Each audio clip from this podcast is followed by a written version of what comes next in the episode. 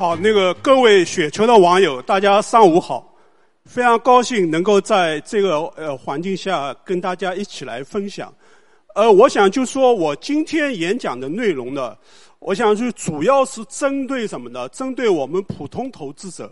所谓普通投资者，我想就说主要是指就是我们呃七零后、八零后乃至于九零后，以那个每个月以那个呃我们的那个工资收入作为主要现金流，百分之九十五以上的精力呢，都放在我们各自的主业上，而且呢，将来也不可能成为一个比如说基金经理。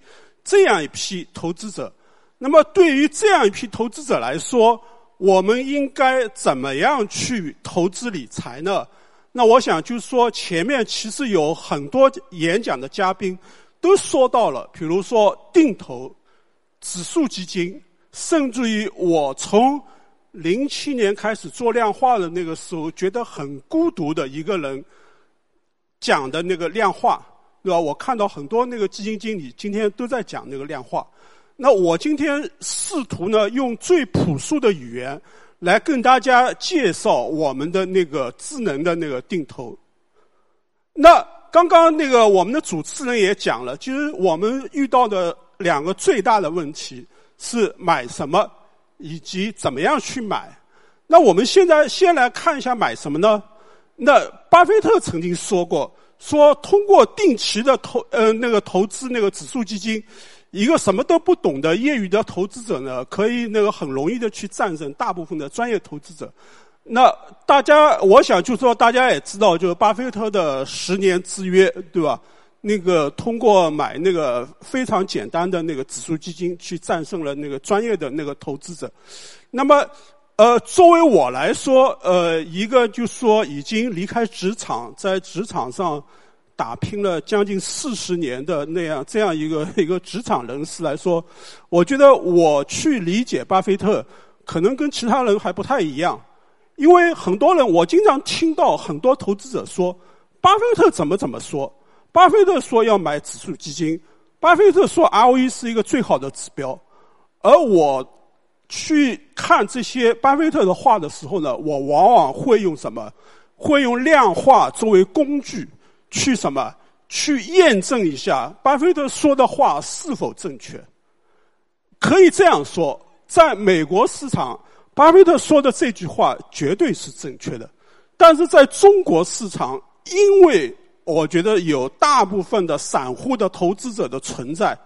才导致了什么呢？今天我们看到的一个现象是说，很多主动投资的基金的业绩战胜了什么？战胜了那个我们的指数基金。但是从长远来看，就是说，呃，很残酷的说，个人投资者慢慢慢慢，终有终要有什么？大部分个人投资者去退出一个。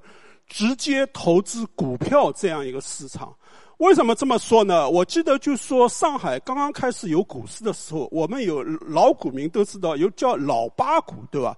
八个股票，那老股民可以都如数家珍。到了今天，一共有多少个股票？我记得好像有三千六百多只股票，没有一个专业投资者能够熟悉所有的股票的，对吧？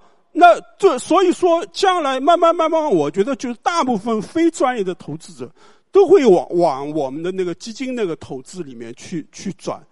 那么对于我们的那个基金来说，就刚刚我看了很多嘉宾都那个总结了，就基金投资的那个优势。那我这里就说也不再去重复了，就是透明，对吧？刚刚很多那个嘉宾都说了，然后相对来说比较廉价，对吧？那个，然还有一个就是。流动性相对来说就比较好，对吧？而不像很多个股。我刚刚今天早上我还发了一个帖子，那个呃，到今天为止，大概总市值低于五十亿的股票，已经有一千一千两百多个，大概占了我们整个 A 股的百分之四十五了。而这些五呃那个低于五十亿的那些指呃那个股票呢？它现在中位数的那个日均成交额，已经跌到多少？跌到两两千万了。就是在三年以前，大概在大概是九千万左右，就是萎缩的非常厉害。就是这种港股化的趋势，就是肯定是越来越明显。然后我们再来看一下，就指数基金到底是怎么样去盈利的？就这里写了一个非常简单的一个公式，对吧？第一个是靠什么？靠利润的增长，对吧？是靠企业的利润的增长。第二个是靠估值的变化。那经常我看到就说，现在经常有网上就很多，呃，投资者给出了什么低估，对吧？P/E 低估了，P/B 低估了，或者其他的一些指标低估了。那么寄希望于什么？寄希望于价值回归，对吧？比如说 P/E 提升了，原来 P/E 只有十倍的。然后那个到了 P/E 二十倍了，大家认可二十倍的 P/E 了，然后什么都没做，股价就上去了。第三个就是刚刚那个那位嘉宾也说了，那个股息率，对吧？那对于股息率来说，大家可以看到那个现在有这种很受欢迎的红利的指数。那么对于呃低估和成长这个两个维度来说呢，呃，很多人就是说都是比较偏向于低估那块。那么我自己个人呢，还是比较偏向于成长。呃，我又要拿巴菲特说事。巴菲特的老师那个格雷厄姆，大家知道，就是他的策略是一个捡烟蒂的策略，其实就是靠什么低估，对吧？去选选择股票。然后，其实巴菲特早期是受他的影响，但是后期的话，后来慢慢慢认识到，就说改成他现在是用合适合理的价格。去买入什么好的公司？那同样就说，我这里也是比较推崇，就说用合理的价格去买入什么成长性，就是利润增长比较快的那些基金。那么在这里呢，就是我画了一屏，大家可以看一下，那个字可能比较小，后面看不太清。呃，我大概说一下，就是申万一级指数有二十八个行业，这个二十八个行业里面。其实差异是非常大的，啊，七年以来，我为什么要用七年做指标呢？不是说七年字样，而是中国股市有一个规律，一个牛熊周期最长最长不超过七年，那可能也跟我们的那个古人的所谓七年之痒暗合了。那么上一个牛市大家还记得吧？是什么时候啊？二零一五年的上半年，对吧？然后就是股灾一点零、二点零、三点零、四点零就来了。那么其实到今天为止，大家仔细算一下，也不过三年，对吧？那么在这个七年里面，大家可以看到哪个板块增增长最快呢？是我们的计算机板块。但是计算机板块，我们看一下它的 ROE 指标并不高，它主要是靠什么呢？靠价值重估。它的 P/E 呢增长了不少，那这种就是靠价值重估的这种增长，其实我自己个人觉得它是什么没办法重复的。那不可能，今天比如说估值已经到了四十倍了，明天到五五十倍，后天还能到六十倍吗？那不可能的，对吧？总归天花板总归有顶的，树不可能长到天上去，对吧？那除了这个板块以外，就是我比较看好的。就是后面的三个那个升完一级的那个板块，那第一个是什么？第一个是那个家用电器，那包括很多大牛股，对吧？大家记得吧？那格力啊、美的啊这些大牛股都在那个里面。然后第二个是什么？第二个是食品饮料，民以食为天，对吧？大家可以看到最近什么？最近包括什么榨菜啊，对吧？那个酱油啊。这种最普通、最普通的食品，对吧？都创造了历史的新高。我自己也也也买了那个酱油，那个。然后第三个是什么？医呃那个医医药医药卫生，对吧？大家发现没有？其实财富都已经在习大大的十九大报告里面跟大家说明白了。因为我自己是党员，那个学习十九大报告。十九大报告里面，习大大说了一句最重要的话是什么？说现在的矛盾已经转变为什么？人民群众对美好生活的向往和发展不平衡之间的矛盾。对吧？什么叫人民群众对美好生活的向往？那就是消费升级，就是什么？这个三个行业，家用电器，是不是代表着人民群众对美好生活的向往？对吧？食品饮料，然后医药卫生，非常非常典型。但是有有些行业，包括比如说像军工啊，像那个呃那个那个农业啊，就这些行业，你去看一下，它的 ROE 始终是一个非常低的一个水平。就这些不是我们所选择的那个对象，对吧？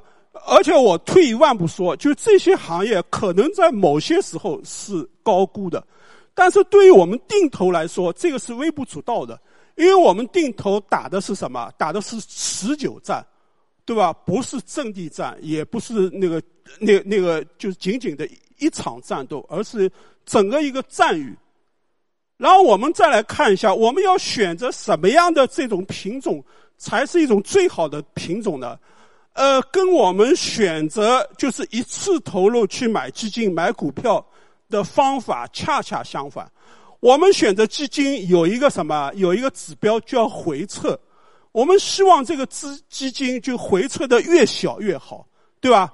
但是我先给大家举一个例子，大家看到啊，就是说，呃，我们假定有四个月，第一个月这个指数是一，第二个月这个指数涨到多少？一点三，就是涨了百分之三十。第二个、第三个月跌到零点七，也就是说从一跌到零，那个零，那。第四个月回到一，那么按理说它的那个上下的比例都是一样的，对吧？那最后定投的结果应该是回到原点，对吧？但是你们实际上你们去计算一下，就是如果四个月基金净值一一一一，那根本不用计算，那最后的收益率是零，对吧？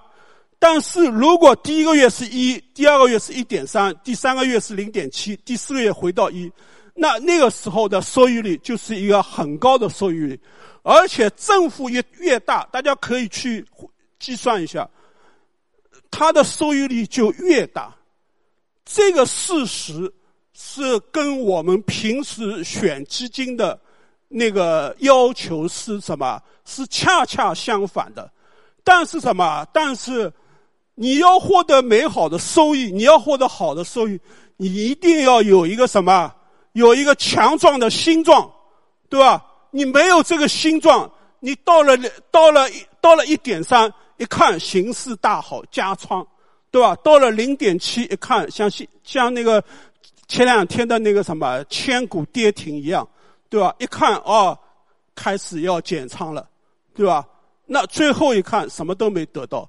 刚刚那个北京那个电视台的记者来采访我，我就跟他们说了一个事实。我觉得真的，就我们非常不愿意看到的一个现象什么？我们很多基金，它从头到尾其实是一个赚钱的基金，但是绝大部分基民都是亏钱的，而且这个已经是一个普遍现象了。主要原因是什么？主要原因就是说，基金在高点的时候，不断的有人去什么申购。而基金在低点的时候，不断的有人去赎回，就像到了二零一五年上半年的时候，是基金申购最好的时候。那基金经理其实其实是被大家绑绑架了，因为大量的资金涌入，他没办法，明明知道是一个高点，他只能去买进，对吧？到了像现在千股跌停的时候，大量的基民去赎回。那他没有那么多现金啊，那只能是什么卖掉流动性最好的什么股票，结果就导致，因为基金买那个股票，它不可能像我们个人一样，两秒钟就把所有的股票都卖光了，对吧？他卖买那个股票，可能肯定是什么上亿的，然后一下子也也卖不掉，那找流动性更好的股票卖，卖了以后就导致了他持有的另外一部分什么股票。在那个基金的净值里什么下降，所以你会觉得说，哎，基金经理瞎说，他说他赚钱，怎么我都亏了？那肯定我的钱被他赚了。实际上不是这样的，对吧？所以说，我们得出一个结论，就是说，我们希望就是自己要有一个强壮的心脏，对吧？呃，政府就是政府大的那种品种是我们选择最好的品种，但是有个前提，一个什么样前提呢？就是说到终点，它一定是什么趋势是向上的。那我举个例子，比如说第一个月第一个月月那个净值是一，第二个月零零点九，第三个月零点八、零点七、零点零点六，一一直下去，一路下去，那你再好的定投可能都是亏的，对吧？那我们定投基金是什么？是基于一个信念，一个理念是什么？是希望就中国经济是什么？是永远是什么向上的，对吧？趋势是向上的。当然，就说有可能有几年的低谷，对吧？有经济危机啊，有各种各样那个那个问题，对吧？但是我们如果把时间放长，看我们改革开放四十年以来，整个中国经济，对吧？那个我记得网上有一张那个 GDP 的那个图，看了就非常震撼。就中国经济从本来的。那个数字的一一点点一点点，对吧？那不断的追追追追上德国，追上德国呃那个那个日本，追上很多其他的国家，对吧？直到就是说仅仅次于美国，对吧？那这种经济发展，我觉得我们是赶上了一个好时光，是人类其实我们更长的看看中国两千年的历史，是人类历史上没有的，就 GDP 以这种速度在增增增长。然后我们再来看一下，就怎怎么去买。那么我们有一个那个美国的纳斯达克的一个那个首席经济学家，那个叫迈克尔。迈克尔在二那个一九六九年的时候就写了一本，呃，一九九六年的时候就写了一本书，叫《价值平均策略》。这个价值平均策略呢，就告诉我们说，怎么样去定投比普通的定投更好。那么我先来解释一下，我们平时的定投的策略呢，在迈克尔看来呢是叫价那个成本平均策略。为什么叫成本平均策略呢？我还是举刚刚那个例子，就是说净值第一个月一，第二个月一点三，第三个月零点七，第四个月一。然后我们看那个普通的定投什么？我第一个月定投一千块钱，第二个月还是一千块，第三个月还是一千块，第四个月还就还是一千块，对吧？那这样定投呢？我们叫它那个成本平均策略。你每次定投的成本是一样的，对吧？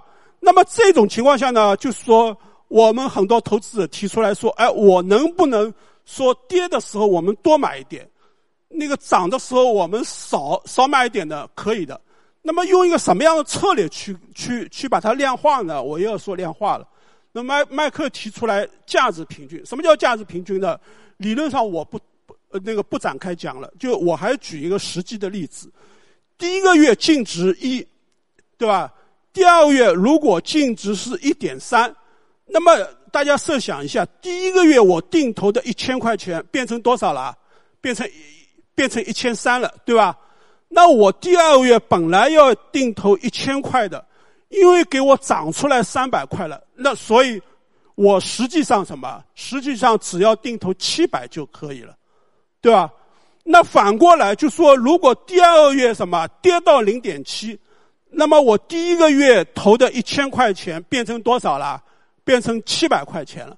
那我本来我第二个月要定投多少啊？定投一千块的，那现在还要补上这个三百块钱，所以我第二个月要定投三百块啊，那个一千三百块钱，以此类推。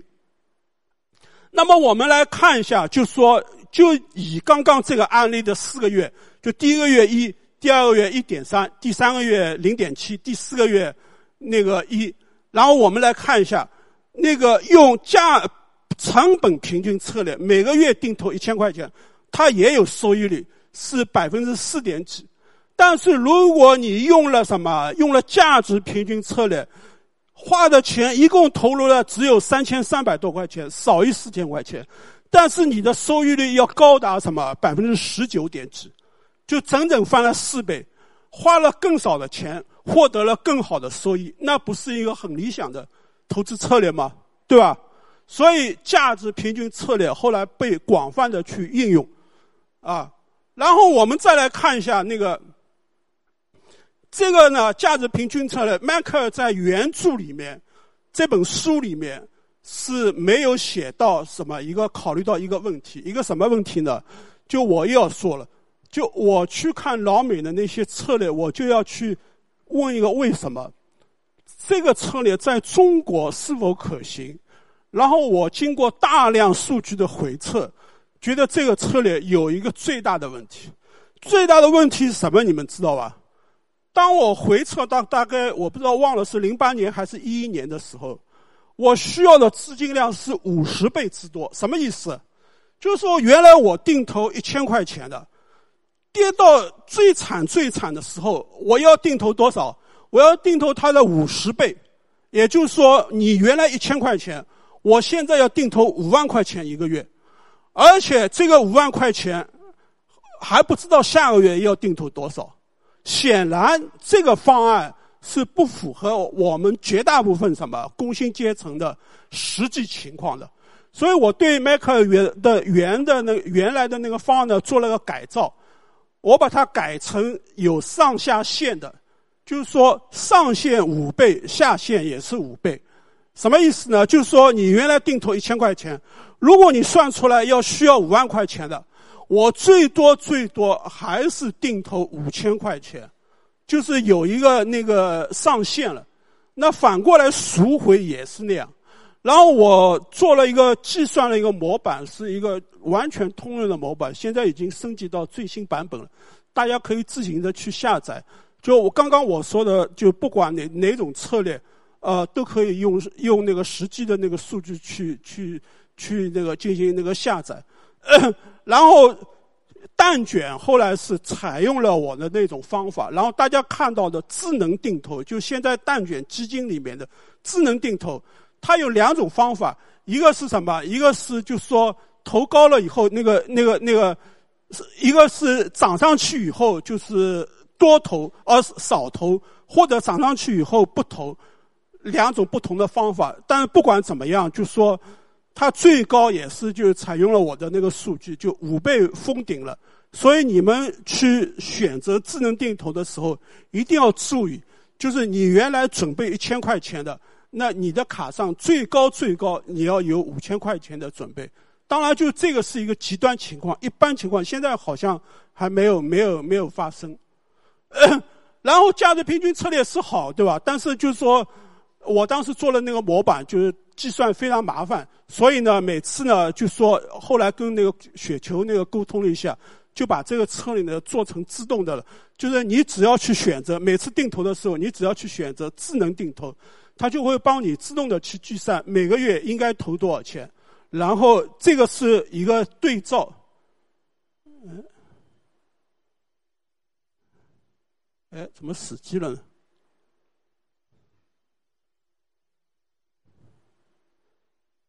翻屏失效了，有有点失效了，他可能太激动了，我我就讲下去吧。那个后面就是有一屏，就是我选择的那个三个行业指数的对照，大家可以在那个那个下面啊自己去试一下。你随便找一个基金，然后选择定投，里面就会出来，就是后面有两个选项，一个是普通的定投，一个是智能定定投。然后它最好的是说告诉了你三年，就是如果有三年数据的，我我建议大家去选有三年数据的。那个三年的定投，智能定投，大概那个总共收益率是多少？那个三年的普通定投多少？大家可以去下面算比较一下。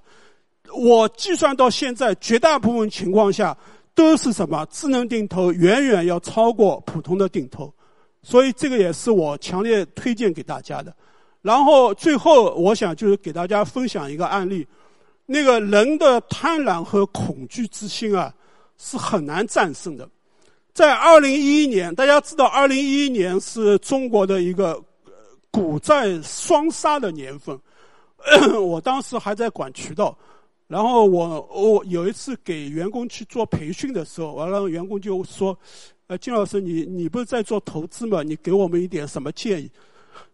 然后我当时因为二零一一年那个时候，呃，创业板有了，但创业板基呃指数基金还没有，很多基金都没有，只有那个中呃那个中证五百的基金。当时我就推荐了说中证五百定投，然后就说 我还说了两种方法，场内的，但是优点呢是费用比较低，对吧？场外的呢是优点是自动扣款，但是相对来说那个时候因为，呃，定投的那个申购的那个费用还是很贵的，呃，但是呢它是自动的。结果我到了二零一五年，呃，过去四年了，我因为自己我同步也在定投，就那个当时我定投的是南方中证五百，我一看那个时候确实翻番了，实现翻番了，然后我就问了一下员工。很遗憾，只有三个员工坚持下来了。这个三个员工百分之一百都是用了场外的自动扣款，说明什么呢？我然后我问了一下，就说我们没坚持下来的那些员工，两种，一种是恐惧，当股市再跌的时候，他就心里面就在想，是不是还会跌，还会跌。就自己就止损了，所以定投是不需要止损的。然后另外一种是什么？由于贪婪，他觉得今天跌，明天跌，后天是否还要跌呢？后天明明是一个定投日，他说我我等下一天，结果等了下一天，如果还跌，他说我明天是否还会跌呢？就是说，如果涨了以后，他觉得哎，昨天便宜我不投，今天涨了我再投，我不是傻子吗？那么这么一一来二去，全军覆没。